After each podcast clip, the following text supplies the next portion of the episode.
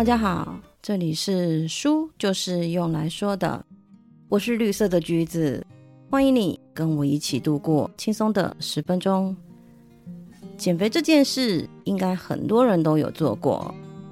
少吃多动这个减肥的不二法则，应该是大家都会背的。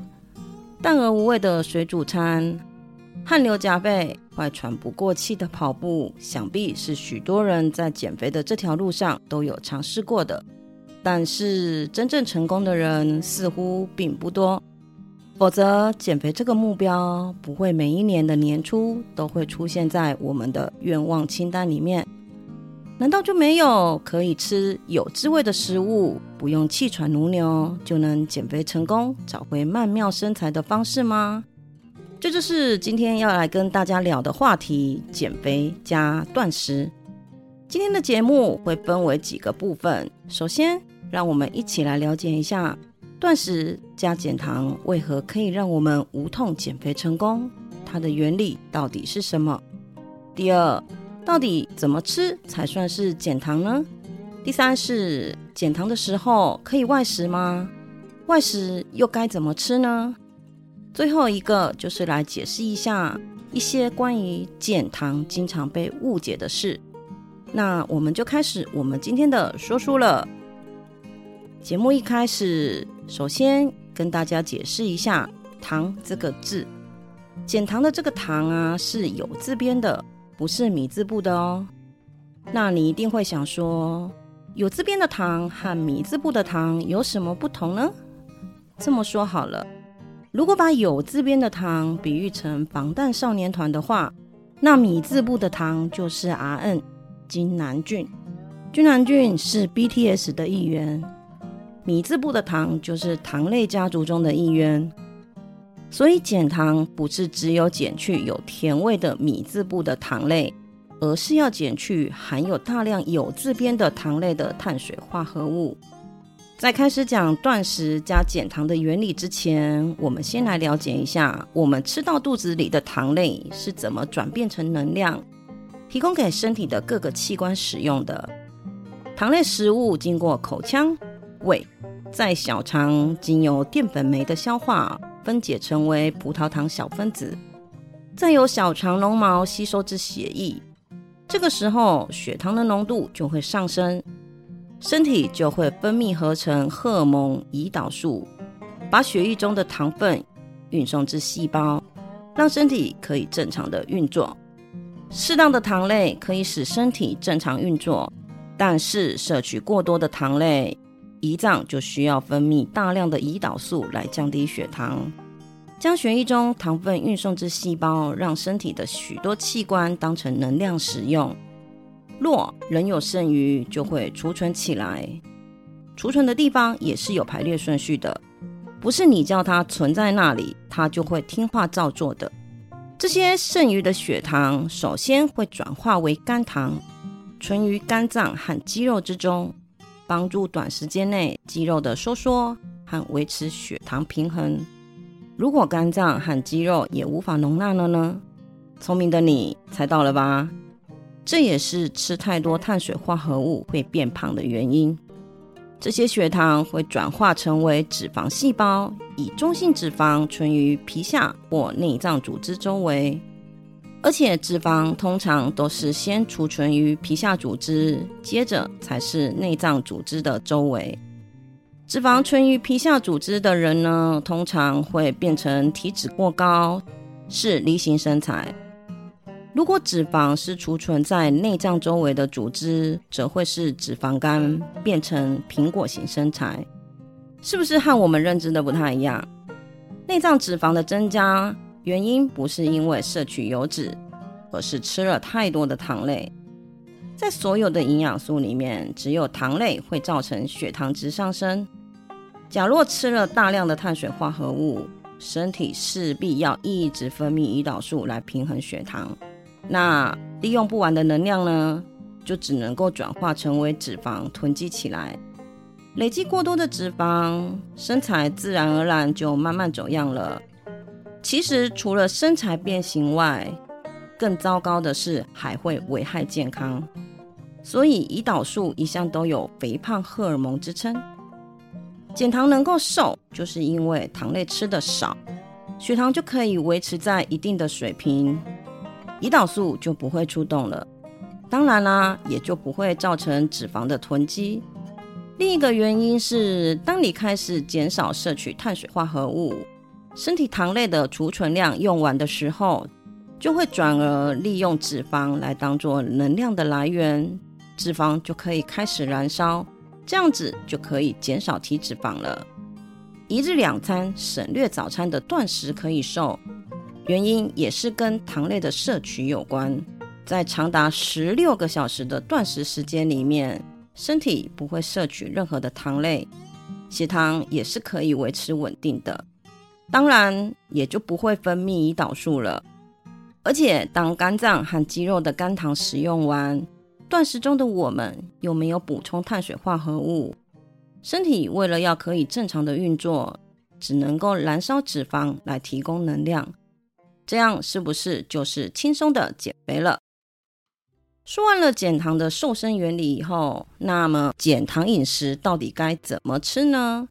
减糖的原则其实很单纯，少吃米饭、面包和面类这些主食。当然啦，零食、饼干和甜的饮料这些高糖的食物一定是不能吃的。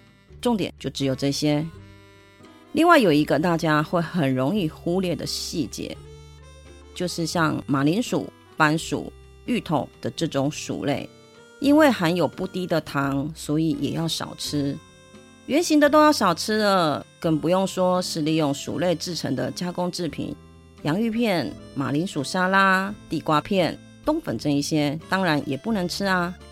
主食往往都含有大量属于糖类的淀粉，光是扣掉主食，就能够大幅的减少糖类的摄取了。减糖饮食基本上就是扣掉米饭。所以热量会少于平日的一半，另一半呢就要用其他的营养素补回。多多摄取几乎不含糖的肉类、鱼贝、蛋、豆腐等大豆食品、蔬菜、菇类和海藻类食物，这样才不会造成热量低于基础代谢率，而让身体启动节能，开始分解肌肉。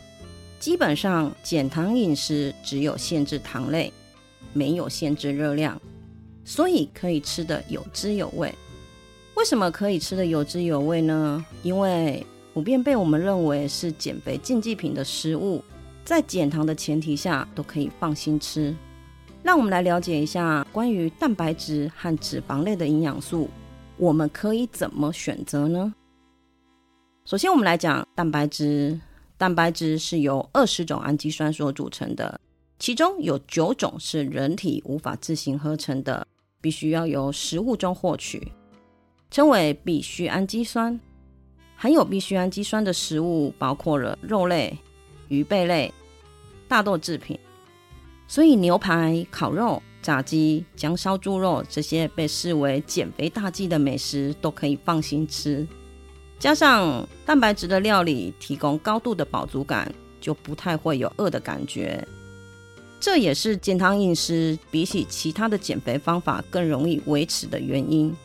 需要特别注意的是，豆浆、牛奶和优格虽然是优质蛋白质的来源，但是糖类也不算太低，建议一天的饮用量以一百到两百克为限。脂肪也很重要，它不只构成了全身三十七兆个细胞的细胞膜，更是一些荷尔蒙的原料。脂肪中的阿法亚麻酸也是人体无法自行合成的，是必须从食物中获取的必需脂肪酸，在紫苏籽油和亚麻仁油中就含量丰富。植物油和沙拉油因为有亚油酸，摄取过量会对人体有害，所以我们可以挑选紫苏籽油和橄榄油来作为料理用油。美乃滋和奶油因为热量高，也是被视为万恶之源。但因为不含糖，减糖饮食中就可以毫无顾虑的使用。听了是不是很开心？我是觉得很开心啦。美乃滋当成生菜沙拉酱，一整个就是美味。说完了蛋白质和脂肪类，怎么可以不吃青菜呢？蔬菜整体来说，糖类含量很少，而且有维生素、矿物质、膳食纤维这些对身体有益的营养素。但是也有例外的，像是莲藕、红萝卜、白萝卜、南瓜这种根茎类的蔬菜，糖的含量也就比较多。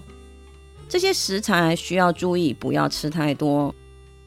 蔬菜类的选择还是要以叶菜类和青白花野菜，还有彩椒这些含糖量比较少的为主最好。最后，我们来说一下听起来很健康，却是减糖大底的食材。第一个就是台湾人饭后很爱的水果，除了洛梨以外，每一种的糖类都很高。一个吃下去，一整天的糖类摄取量就整个达标了。接着就是加工食品，以鱼肉为原料的竹轮啊、鱼板等等等，经常使用淀粉或是砂糖作为粘着剂，这个当然也是要避免了。最后就是蜂蜜和蜂糖，给人一种很健康的印象，但实际上它就是糖啊。千万不要被这些食材的外表给欺骗了。前面我们有提到，减糖饮食是不用控制热量，但是要限制每日糖类的摄取量。那到底吃多少才是正确的呢？根据国民健康署的每日饮食指南手册，建议每日摄取的糖量是五十趴到六十趴。以一个普通女性一日需摄取一千六百大卡来计算。这个女生一天可以吃两百到两百四十克的糖类。在解释这两百克的糖类是什么概念之前呢，我先来说一下糖类是怎么计算的。膳食纤维因为不会被小肠吸收，再加上其中的水溶性纤维还可以阻碍碳水化合物的消化与吸收，所以在计算糖类的时候要把它扣除掉。正确的糖类的计算公式就是碳水化合物减去膳食纤维。我们以白饭来举例好了，一百克煮熟的白饭，碳水化合物在四十克左右，膳食纤维是零点四克，所以这一百克的白饭呢，糖类是三十九点六克。这个女生一天可以吃五百零五克到六百零六克。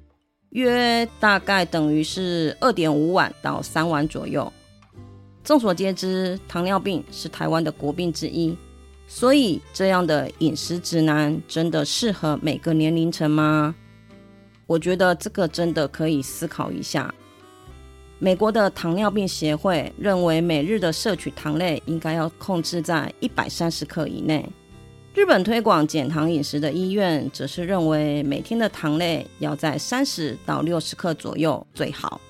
作者则是取了一个中间值，每日的糖类以一百克左右为目标。这一百克的目标啊，要说简单也很简单，要说很难也很难。为什么这么说呢？你先来想想看，上面我提到的白饭的例子，二点五碗就两百克了哦。如果说你要开始实施减糖，你就必须把白饭减少到一点二五碗以下，而且这是一整天可以摄取的最高含量哦，不可以再有其他的碳水化合物的摄取。我刚刚说是一点二五碗以下嘛，你一定会想说为什么是以下呢？其实像蔬菜、菇类、藻类、大豆这些食物，它们也是有含糖的。虽然有丰富的膳食纤维，所以含糖量会是少少的，但是如果要求到很精准，我觉得还是要加进来的。加上台湾的生活环境里面，手摇店、面包店、甜点店无所不在，一个不小心就很容易就被诱惑了，所以要超标也是很容易的。当然，如果你是可以抵抗这些诱惑的人呢，一天一百克对你来讲。一定就是不难的，可是对我而言，像蛋糕就是我的罩门，所以我要花很大的力气才能够控制自己不要去吃甜点类。对我来讲，这一百克当然就是很难了哦。我的罩门是蛋糕，那您有罩门吗？时间的关系，我们今天就先谈到这里好了。关于减糖的外食要怎么吃，和减糖经常被误解的事，请大家期待下一集喽。谢谢你今天的收听，你的追踪是我成长的养分，动动手指，让我可以慢慢的长大。希望今天的节目可以给你一点点新的想法。我们下次见，拜拜。